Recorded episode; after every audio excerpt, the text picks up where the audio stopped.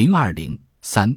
德奥同盟对俄国的影响及三皇同盟的形成。从俄国的反应来看，俾斯麦的策略非常成功。德奥同盟谈判和德国向英国试探结盟可能性的保密工作故意做得很差，消息很快就传到俄国，结果，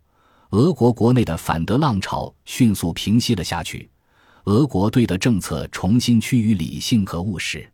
一八七九年九月底，亲德的萨布洛夫出任俄国驻德大使，并提议订立一项相互安全协议：如果俄国与英国开战，那么德国将保持中立。如果德法开战，俄国将保持中立，并促使其他国家也这样做。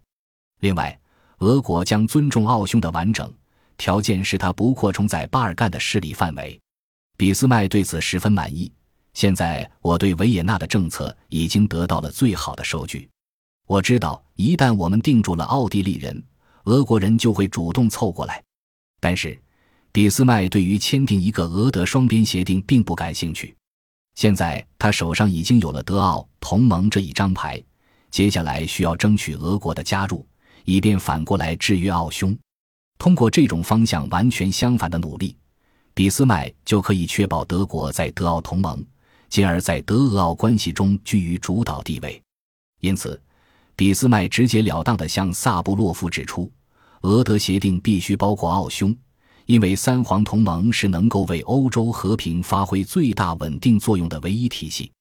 德国非常乐意重新建立这一同盟。对此，俄国没有表示任何异议，几乎全盘接受了俾斯麦的设想。而此时的障碍主要来自奥匈。奥匈原以为，德奥同盟的签订将使德国自动支持奥匈在巴尔干地区的扩张。对于奥匈帝国的新任首相海默尔来说，最理想的莫过于和英国在建立同盟关系，由英奥两国共同遏制俄国在巴尔干地区的任何冒险，而德国则为两国提供支持。这样，奥匈可主宰奥斯曼土耳其帝国的欧洲部分，英国主宰土耳其的亚洲部分。而且，由于英国从19世纪初开始就致力于在黑海和巴尔干地区遏制俄国向地中海东部的扩张。奥匈完全有理由相信，英奥重建一种同盟关系是可能的。出于这些考虑，奥匈对于俾斯麦重建三皇同盟的建议并不热心。在俾斯麦看来，奥匈的想法完全不能接受，特别是英奥合作堵住俄国。对德国而言，为了有效防止俄国与英法接近，恰恰需要俄国能够继续在黑海和巴尔干方向威胁英国在东地中海的利益。俾斯麦在基辛根口述备忘录中清楚地说明了这一点，而在现实中，他也一直怂恿俄国采取这样的立场，并多次表态支持。有一次，他就对萨布洛夫说：“一个像俄国那样的帝国是不会轻易被英国从黑海赶走的。”并且又强调说：“他说的这话是算数的。”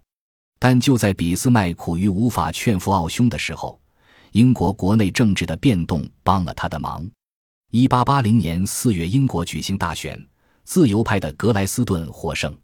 格莱斯顿表现出来的那种理想主义外交理念与传统的英国外交差异甚大，俾斯麦等老派的政治人物一时感到无所适从。在东方问题上，格莱斯顿的政策与前任迪斯雷里刚好相反，他亲俄反奥，主张英国与俄国全面协调关于巴尔干和黑海海峡的各种问题。对于奥匈的政策，则进行了公开的、严厉的指责。对于俾斯麦来说，英国新政府的亲俄是要努力防止的，就像他对奥匈表示的那样。关键点永远是俄国和英国之间不能有任何协议或谅解，而反奥则要好好利用，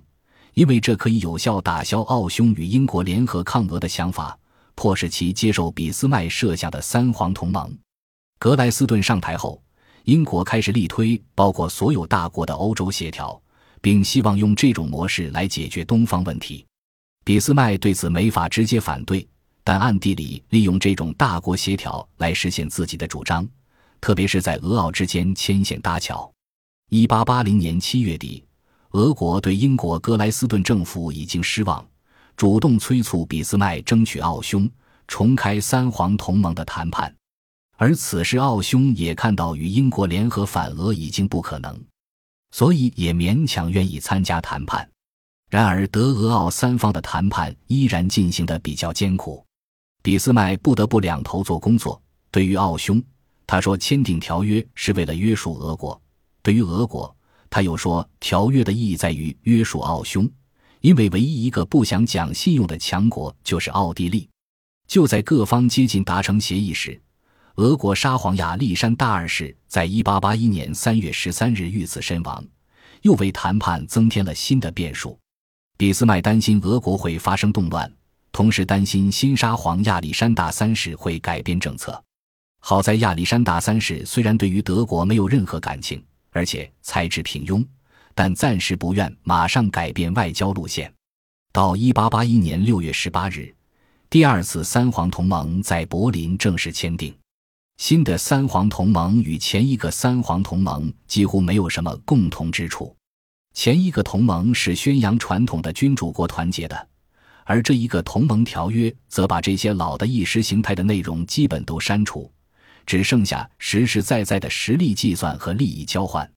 条约规定：第一，如果三国之一与第四国发生战争，其他两国均保持中立；但是如果其中一国与土耳其开战，那么在三国事先取得一致的情况下，条约规定依然适用。第二。三国相互承诺，只有根据他们之间的共同协议，才能对土耳其欧洲部分的领土现状做任何改变。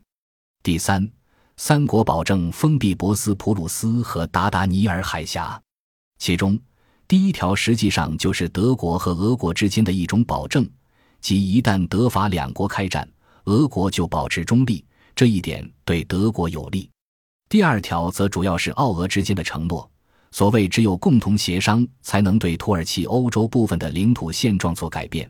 实际就是奥俄两国在巴尔干地区的势力范围相互承认，而且不采取单边行动。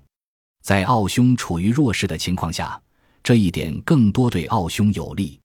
第三条则可以看成是德奥两国对俄国的一种回报，因为当时俄国在黑海的海军力量几乎等于零。英国舰队如果能自由通过博斯普鲁斯和达达尼尔海峡的话，就能随时威胁俄国的腹地，特别是其粮仓乌克兰。应该说，三皇同盟和之前建立的德奥同盟是矛盾的，这也是部分历史学家和当时德国外交部的一些官员感到难以理解的地方。然而，如果抓住俄国这条主线的话，俾斯麦的动机和谋划可以说一目了然，那就是。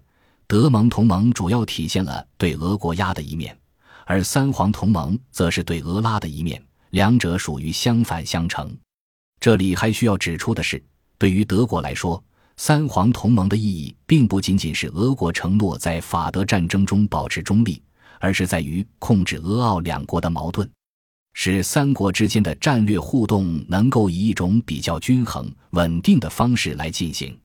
可以说。只要俄奥两国保持这种稳定的，但是不亲不疏的关系，德国在整个欧洲大陆就能保证自己的主动，甚至是主导地位，防止法俄结盟，则是一种顺带的成果。本集播放完毕，感谢您的收听，喜欢请订阅加关注，主页有更多精彩内容。